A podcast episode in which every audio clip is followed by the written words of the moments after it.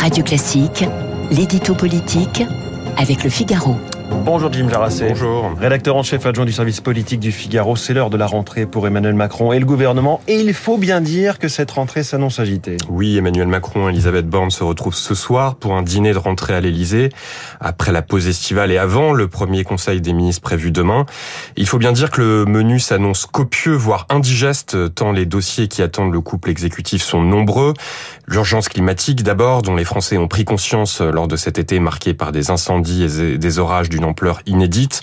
Le gouvernement va lancer euh, l'examen d'un texte censé accélérer la transition vers les énergies renouvelables et Emmanuel Macron va réaliser dans les prochains jours un déplacement sur ce thème. Autant dire que le cahier des charges est complexe pour l'exécutif, produire de l'énergie plus verte sans hausse massive des prix et surtout en quantité suffisante dans la perspective de devoir se priver du gaz russe. Autre dossier, dossier sensible de la rentrée, la sécurité et l'immigration qui feront l'objet de deux textes portés par Gérald Darmanin cet automne ou encore la la, réforme de l'assurance chômage contre laquelle la gauche est déjà mobilisée. Oui, parce qu'il ne faut pas oublier la spécificité de cette euh, nouvelle mandature. L'exécutif ne dispose plus de majorité absolue à l'Assemblée. Oui, et cette nouvelle donne politique va passablement compliquer la tâche d'Emmanuel Macron.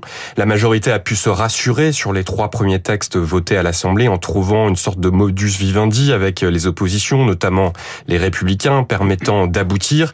Mais il s'agissait de textes plutôt consensuels comme celui sur le pouvoir d'achat. Les lois prévues pour l'automne qui vient, sans même parler de la réforme des retraites prévue euh, pour 2023, sont autrement plus clivantes. Les choses sérieuses commencent donc, et c'est un saut dans l'inconnu que s'apprête à faire la Macronie.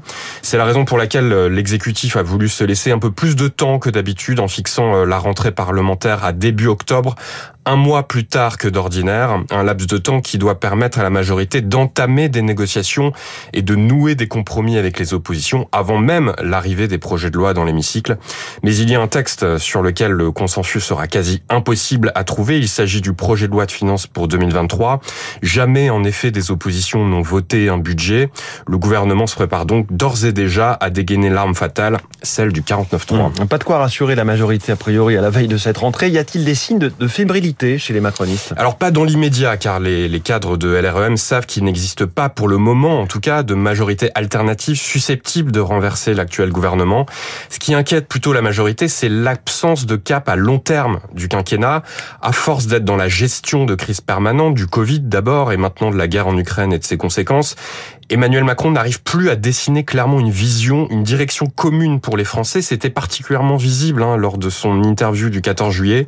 Certains ténors la majorité, surtout chez ses alliés du Modem et d'Horizon, s'interrogent déjà, sur sa capacité à retrouver le fil de son quinquennat et l'énergie réformatrice qui lui a permis d'arriver au pouvoir. Mmh. De là à dire que la guerre de succession a déjà commencé en Macronie, il n'y a qu'un pas. L'édito politique chaque matin sur Radio Classique. Merci Jim Jarassé.